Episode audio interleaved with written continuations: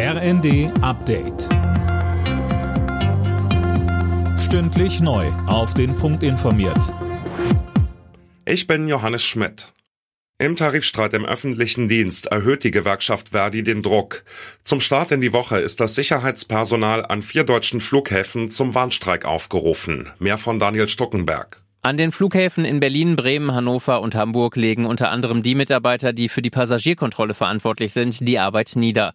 Hintergrund sind zum einen der Tarifstreit im öffentlichen Dienst, zum anderen die sich schon über Jahre hinziehenden Tarifverhandlungen für Beschäftigte der Bodenverkehrsdienste und der Luftsicherheit. Zahlreiche Flüge sind schon gestrichen worden, aber selbst wenn der eigene Flieger geht, muss man mit langen Wartezeiten rechnen. Bayern, NRW und Schleswig-Holstein wollen überprüfen, ob die vom Bund geplante Krankenhausreform verfassungsgemäß ist. Die Gesundheitsministerien haben dazu ein Rechtsgutachten in Auftrag gegeben.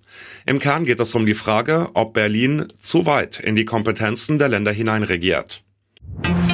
Der Fahrgastverband ProBahn mahnt einheitliche Regeln für das 49-Euro-Ticket an. Diese sollten bundesweit gelten. Uwe Schimonek hat die Details. Einen Flickenteppich befürchtet der ProBahn-Ehrenvorsitzende Karl-Peter Naumann beim 49-Euro-Ticket. In den Funke-Zeitungen nannte er etwa unterschiedliche Vergünstigungen für Schüler oder Rentner.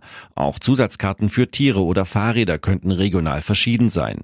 Eigentlich müsse die Politik die Beförderungsbedingungen bundeseinheitlich festlegen, doch der Nahverkehr sei Ländersache.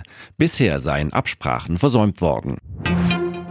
In der Fußball-Bundesliga tritt Union Berlin weiter auf der Stelle. In Wolfsburg gab's ein 1 zu 1 Unentschieden. Siege holten dagegen Freiburg und Leverkusen.